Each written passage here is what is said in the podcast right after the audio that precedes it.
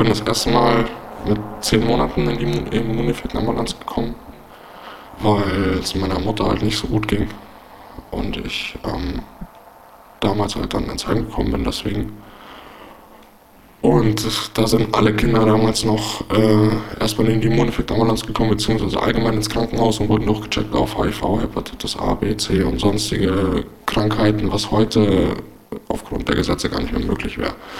Das war allerdings damals meine Rettung, sonst wäre das nicht entdeckt worden, dass ich HIV-positiv bin und ja, dann wäre ich heute wahrscheinlich nicht mehr am Leben.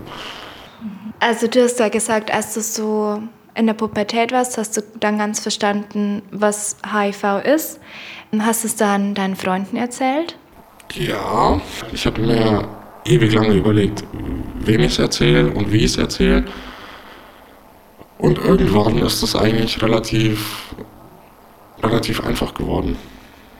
Also ich habe mittlerweile ein ziemlich gutes Gespür dafür entwickelt, wer wie reagiert und wem ich es wie erzähle, ob ich es jemandem eher schonend beibringen muss oder ob ich es jemandem einfach hinknallen kann. Also die coolste Reaktion, die ich bekommen habe, das ist ein guter Freund, den kenne ich seit der, seit der fünften Klasse. Dem habe ich das erzählt ähm, und der meinte einfach, ja und? Und jetzt? Mein bester Freund damals, dem ich es als erstes erzählt habe, der war total geschockt. Der war erstmal fix und fertig. Und was war deine größte Angst? Also, was hätte schlimmstenfalls passieren können, wenn du es wem erzählst? Also im ersten Moment, dass die Leute nichts mit mir zu tun haben wollen, weil die Diskriminierung ist klar zurückgegangen, aber ist einfach immer noch vorhanden. Und ja, das nächste wäre halt gewesen, dass einfach irgendjemand die Klappe nicht halten kann und dann das halt rumposaunt. Und von daher denke ich mir einfach, es ist mir lieber, wenn ich selber entscheiden kann, wer es erfährt und wer nicht. Hast du denn schon mal blöde Sprüche gehört? Ich hatte einen Kumpel, mit dem habe ich mich gestritten und dann kam halt äh, der Satz, ja, der Häufer, positiver Scheißkerl. Wenn ich die Krankheit hätte, würde ich mich auch lieber umbringen. Sowas. Sowas kommt einmal und dann kündige ich demjenigen auch die Freundschaft. In dem Moment, in dem jemand sowas ausspricht, der weiß, dass meine Eltern an dieser Krankheit gestorben sind, der weiß, dass ich seit Geburt positiv bin, der weiß, dass ich nicht im Ansatz was dafür kann, dass ich positiv bin, der weiß, wie schwierig es ist, damit zu leben, irgendwie teilweise auch.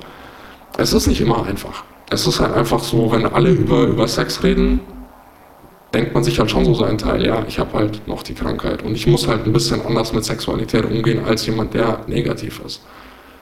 Also ich finde, ich habe da eine größere Verantwortung gegenüber meinen Sexualpartnern. Was würdest du dir jetzt wünschen, wenn man jetzt zum Beispiel zur HIV-Prävention in der Klasse geht? Was äh, wäre dir wichtig, dass vermittelt wird? Die Menschen sollen verstehen, was HIV ist und wie das Ganze funktioniert, weil wenn ich etwas verstehe, habe ich in den meisten Fällen keine Angst davor.